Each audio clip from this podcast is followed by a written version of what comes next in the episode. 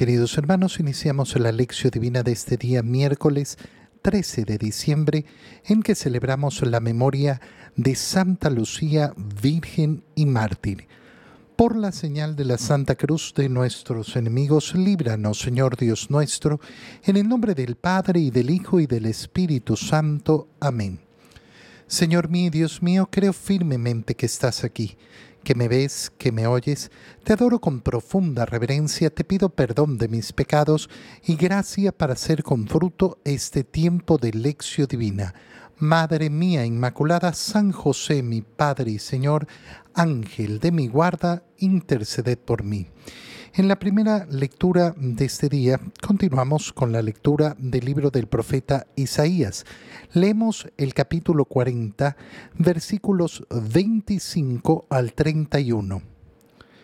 ¿Con quién me van a comparar que pueda igualarse a mí? Dice el Dios de Israel.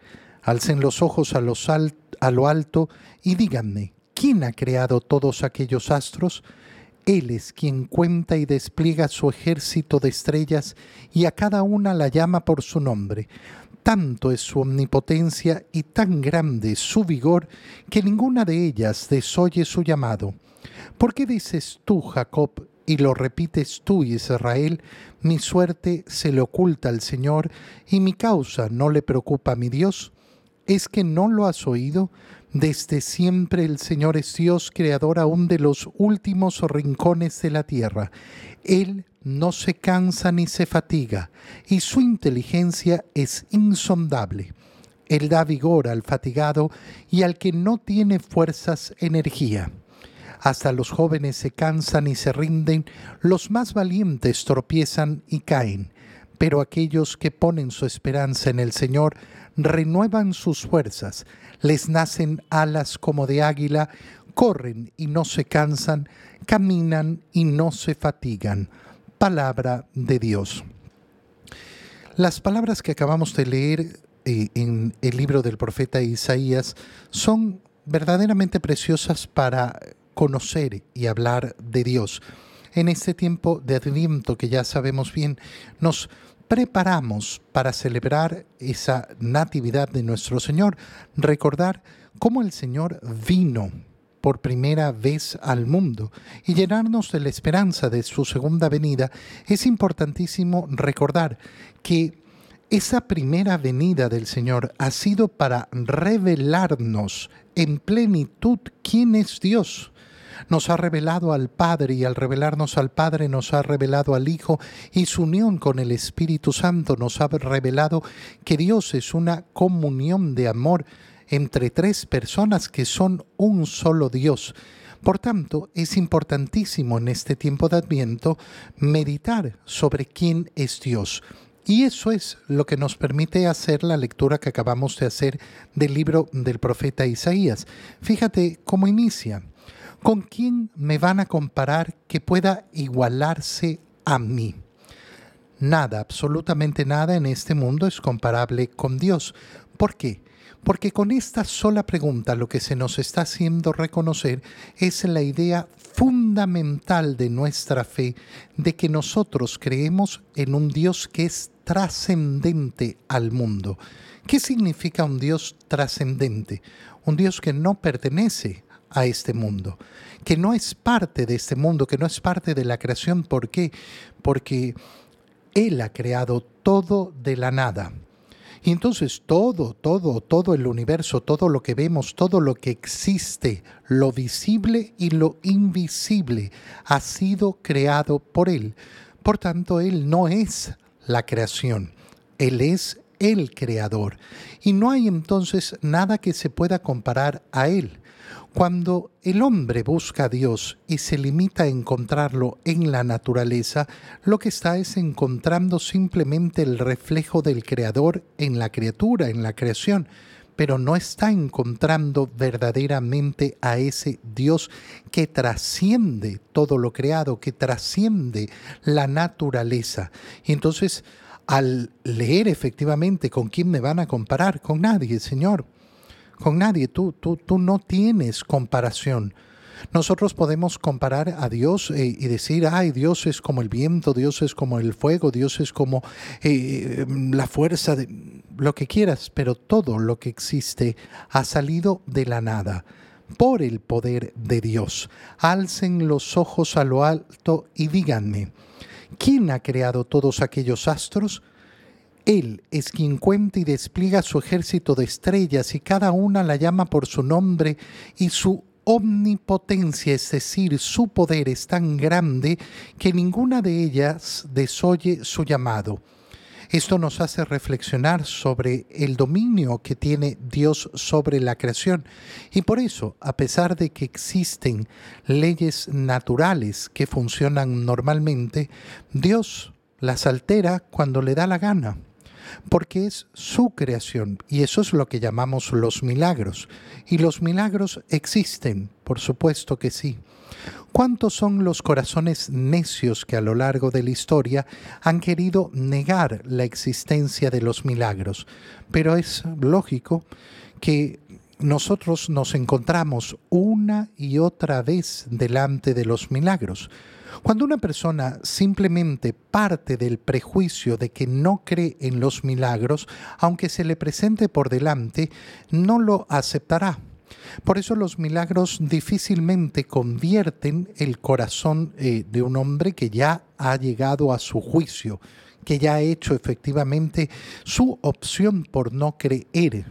Pero en cambio, aquellos que hemos decidido creer los milagros nos permiten aumentar nuestra fe, afianzar nuestra fe, fortalecer nuestra fe. Y por eso vemos cómo el Señor actúa permanentemente. Pero podemos hacer una meditación más delante de estas palabras. ¿Por qué? Porque uno de los eventos que vamos a contemplar en la Natividad de nuestro Señor es ese signo de la estrella de Belén que no era una estrella de Belén, sino la estrella que guió a los magos venidos de Oriente, esos reyes venidos de Oriente, que han visto la estrella del Señor y la han seguido hasta encontrar a ese niño que había nacido. Y uno dice, ay, pero ¿cómo esta estrella? Bueno, esa estrella eh, funcionó de acuerdo a los designios de Dios. Hay estudios preciosísimos ya en el tiempo de Navidad, eh, podremos reflexionarlos todavía con más profundidad, pero hay estudios preciosos sobre la explicación de esa estrella de Belén y qué es lo que, eh, qué es lo que era y qué es lo que significa. Pero efectivamente Dios quiso, en resumen, guiar, guiar a estos estudiosos que estudiaban el cosmos, que estudiaban las estrellas, y les mostró que si estudiaban las cosas con un corazón sincero, Él los iba a guiar. Bueno, qué bonito es cuando estudiamos el mundo, cuando estudiamos la creación, cuando estudiamos verdaderamente haciendo ciencia profunda y verdadera, no dejándonos llevar por ideologías, no dejándonos llevar por falsos presupuestos, sino enfrentándonos a la realidad. Y la realidad nos va a mostrar esa omnipotencia de Dios, esa fuerza de Dios. Y de nuevo, continúa Isaías mostrándonos esa presencia de Dios. ¿Por qué dices tú, Jacob, y lo repites tú, Israel, mi suerte se le oculta al Señor, mi causa no le preocupa a mi Dios? ¿Qué es lo que están diciendo estas palabras? Algo muy sencillo. Dios no me escucha. Dios no me escucha. Cuando yo me topo generalmente con personas que me dicen, es que a mí Dios no me escucha, mm, avanzo un poco en conocer a esa persona, preguntarle cómo está viviendo su vida y llegamos inevitablemente a la conclusión de que el problema no es que Dios no me escuche, sino que yo soy el que no escucho a Dios. Hay personas que se dejan llevar por esas frases tan vulgares, tan mundanas, de, ay, yo no quiero molestar a Dios con mis cosas porque Él ya está ocupado en tanto.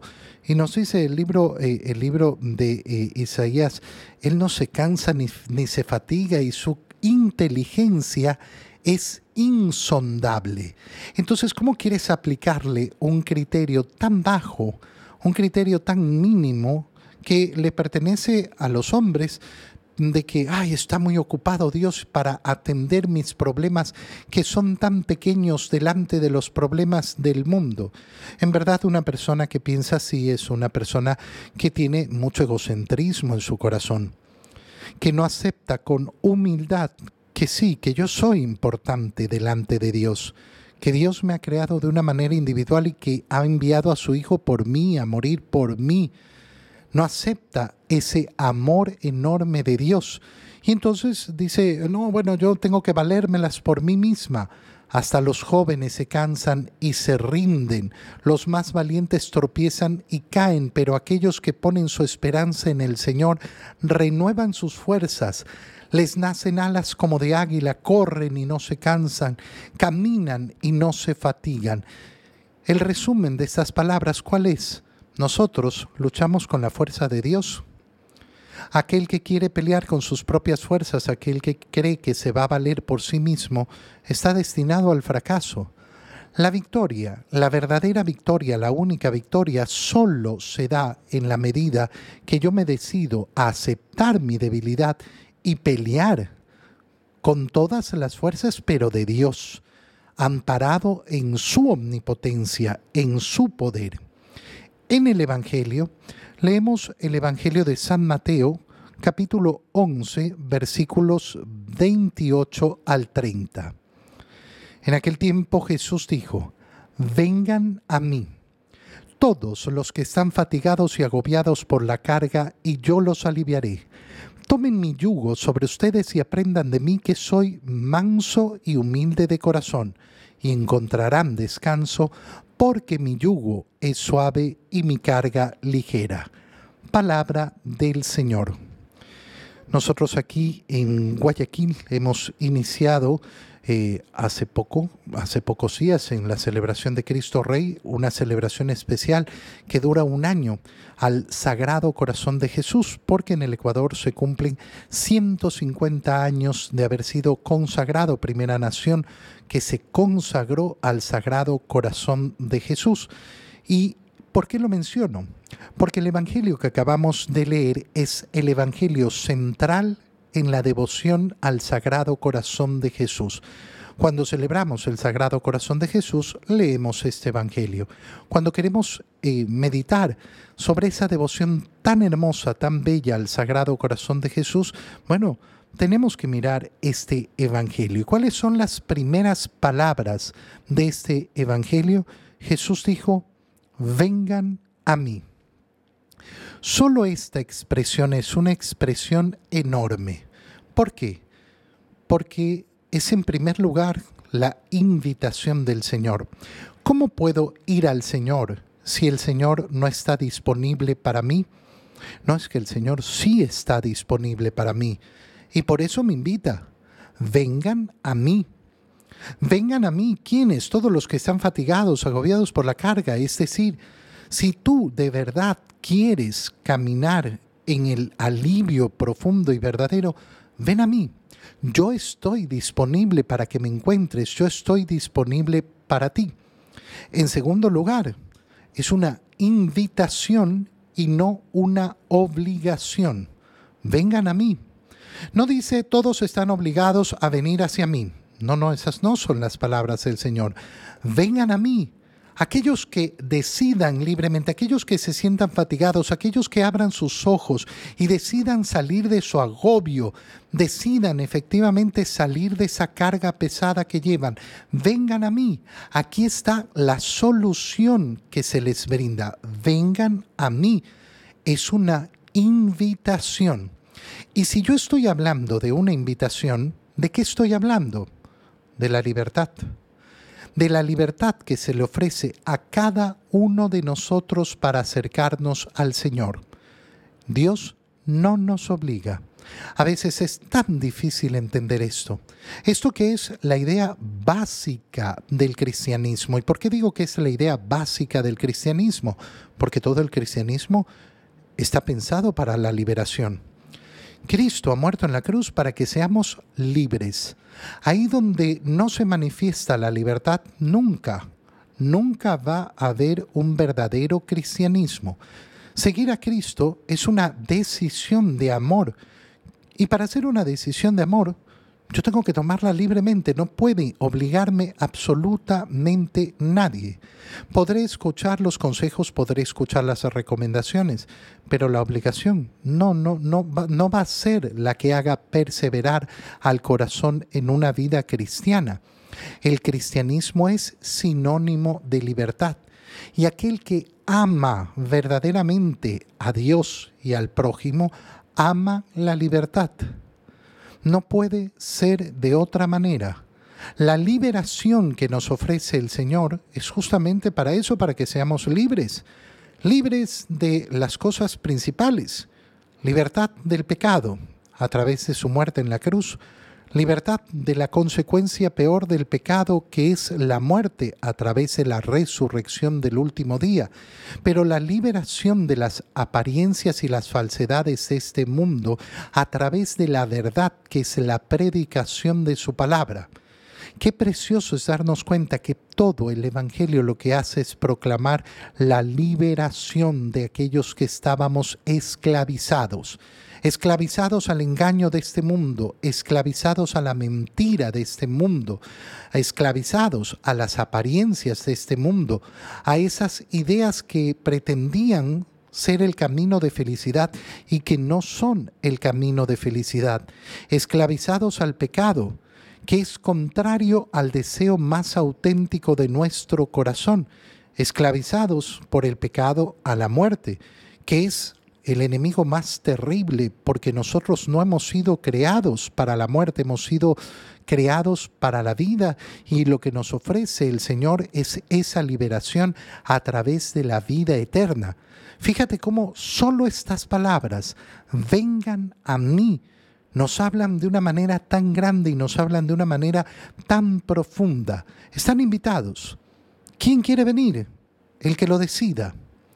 Por eso hay que darnos cuenta de que Dios no es el que huye del hombre, es el hombre siempre el que toma su decisión de alejarse de Dios. ¿Quiénes tienen que venir? Los que se sienten fatigados y agobiados por la carga, es decir, aquellos que ven el peso que es caminar en este mundo. ¿Y qué promete el Señor? Yo los aliviaré. Una promesa clarísima, una promesa que eh, no, tiene, eh, no tiene dónde esconderse. ¿Qué les voy a brindar? Alivio. ¿Alivio a qué? A estar fatigado, a estar agobiado. ¿Cuántos corazones agobiados, cuántos corazones que andan en permanente depresión, en permanentes angustias, en permanentes ansiedades? ¿Por qué? Por las cargas de este mundo. El Señor nos promete ese alivio. Ahora, aquí se vuelve interesantísimo la propuesta del Señor. ¿Por qué? Porque ya tenemos clarísimo que nos invita. Nos invita reconociendo que sí, que yo llevo un yugo, que llevo una, carga. El Señor me promete alivio. ¿Y cómo nos va a dar alivio? Tomen mi yugo sobre ustedes. Tomen mi yugo sobre ustedes el Señor nos invita a descargarnos, a aliviarnos tomando su yugo. No sé si te das cuenta, pero lo que nos está diciendo es, en esta vida no hay posibilidad de no llevar carga. Si tu idea de alivio es no tener cargas, si tu idea de alivio es no tener problemas, Hermano mío, estás completamente equivocado. Eso no va a suceder. Y lamentablemente este es el problema de muchos corazones, que ansían la paz eterna, pero sin querer esperar a la eternidad, sino que la quieren en este mundo. No es que yo quiero tener paz, tranquilidad, seguridad. Hermano mío, entonces cava un hueco y métete. ¿Por qué? Porque la vida del hombre lleva su carga. Pero ¿qué nos promete el Señor? Que es lo que nos invita a hacer el Señor, a tomar su yugo, que significa aprender de Él. Aprendan de mí, que soy manso y humilde de corazón. Y entonces encontrarán descanso. No vas a encontrar descanso sin llevar la carga, sino llevando la carga como la lleva Jesús. ¿Y cómo lleva la carga Jesús? Con un corazón manso y humilde, un corazón que acepta las realidades de este mundo. No, es que eh, yo no voy a poder tener paz hasta que no se acabe la guerra en este mundo, hasta que no se acabe la violencia, hasta que no haya enfermos, hasta que no haya muerte, hasta que no haya hambre, hasta que no haya no sé qué. No vas a tener la paz nunca. Jamás, no la vas a tener. Este mundo es lo que es. No lo quieres aceptar. Bueno, no vas a conocer el alivio. El alivio va a darse cuando sepas aceptar lo que no puedes transformar, cuando tengas un corazón manso y humilde. Eso te llevará al descanso. ¿Por qué? Porque el yugo se lleva de una manera suave. La carga del Señor es ligera. ¿Por qué? Volvemos a la idea que decíamos en la primera lectura. Porque nuestra pelea no es con nuestras fuerzas, es con la fuerza de Dios. Te doy gracias, Dios mío, por los buenos propósitos, afectos e inspiraciones que me has comunicado en este tiempo de lección divina. Te pido ayuda para ponerlos por obra. Madre mía Inmaculada, San José, mi Padre y Señor, Ángel de mi guarda, interceded por mí. María, Madre de la Iglesia, ruega por nosotros. Queridos hermanos, reciban mi bendición en este día, en el nombre del Padre y del Hijo y del Espíritu Santo. Amén. Que tengan todos un muy feliz día.